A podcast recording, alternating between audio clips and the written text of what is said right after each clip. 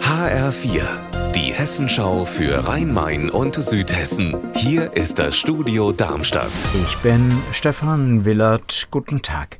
Der Busbahnhof in Bad Soden im Taunus wird modernisiert. Und jetzt ist in Bad Soden Baustellenchaos.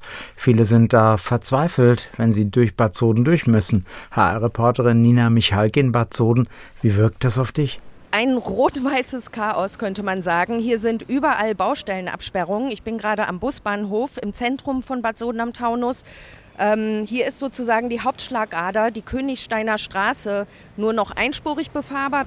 Und wer in Richtung Süden fährt, der wird auch gleich noch am nächsten Kreisel stehen. Da soll eine neue Feuerwache entstehen und auch da gibt es eine große Baustelle. Und am Rand von Bad Soden sind ja auch noch Baustellen. Wieso das? Im Süden und im Westen erneuert Hessen Mobil gerade die Bundesstraßen, also die Zufahrten nach Bad Soden.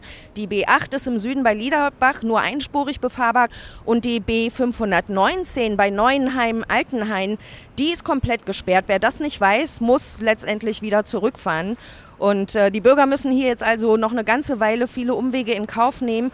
Und ja, obendrauf gibt es noch ein paar weitere Baustellen. Immer mehr Fahrer der polnischen Spedition Masur kommen hier nach Südhessen. Mehr als 170 Lkw stehen schon hier an den Rasthöfen an der A5. Die Raststätten Gräfenhausen zwischen Langen und Darmstadt sind beide in Südrichtung und in Nordrichtung voller blauer Lkw. HR-Reporter Mike Markloff, die Fahrer wollen Geld von ihrem Unternehmen. Wie ist die Stimmung? Nach wie vor angespannt. Ich habe eben mit Jens Liedke vom Deutschen Gewerkschaftsbund gesprochen. Er sagte mir, dass die Fahrer immer noch kämpferisch sind und nicht aufgeben wollen. Andererseits denken sie natürlich auch an ihre Familien daheim, die auf das Geld warten, damit beispielsweise Mieten bezahlt und Lebensmittel eingekauft werden können. Wir hatten ja auch mal bei Firmen angefragt, die angeblich Waren von dieser polnischen Spedition transportieren lassen. Was sagen diese Unternehmen?